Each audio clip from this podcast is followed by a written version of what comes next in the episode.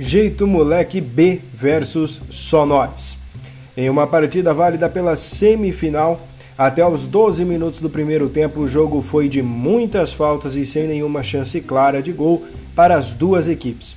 O primeiro tempo foi ruim, feio, de muitas paralisações, nenhum time jogou bem, muitos erros de passes e faltas.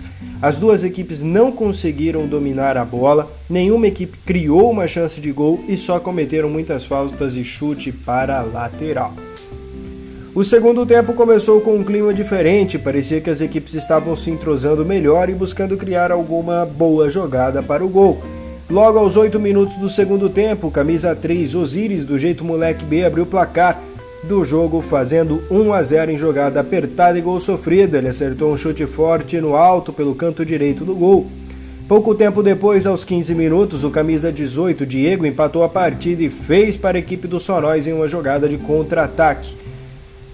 Aos o jogo empatado em 1 a 1, logo um minuto depois, aos 16 minutos, o camisa 17, Dieguinho, fez mais um para o Sonóis com um chute muito forte de primeira e no ângulo direito, para virar o jogo e fazer 2 a 1 em favor da equipe dos Sonóis. O segundo tempo foi bem diferente do primeiro tempo. As equipes começaram a jogar bem, também com melhor entrosamento para os dois lados, com menos faltas. As equipes, a equipe dos Sonóis, ela virou rápido o jogo, com apenas dois minutos eles conseguiram fazer o gol de empate em seguida, no, no próximo minuto eles já conseguiram garantir a virada do jogo. O jogo não acabou por aí, aos 22 minutos do segundo tempo para fechar o aos 22 minutos do segundo tempo, camisa 6, após cobrar uma falta para a equipe do Jeito Moleque no lado esquerdo, o goleiro do Sonóis ele fez uma grande defesa digna de aplausos para os telespectadores ali presentes.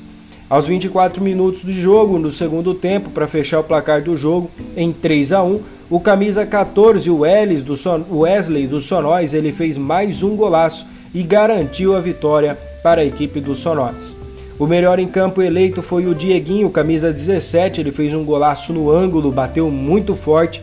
Foi um gol que realmente todas as pessoas que estavam ali presentes acompanhando a partida ficaram indignadas. A parte disso foi um jogador que ajudou a equipe na defesa, voltou, ajudou na organização do ataque e claro, ele foi duro na queda, não deixava jogadas de corpo, corpo a corpo, atrapalhar o seu foco dentro de campo e conseguiram sair com a vitória a equipe do Sonóis garantidíssima na final.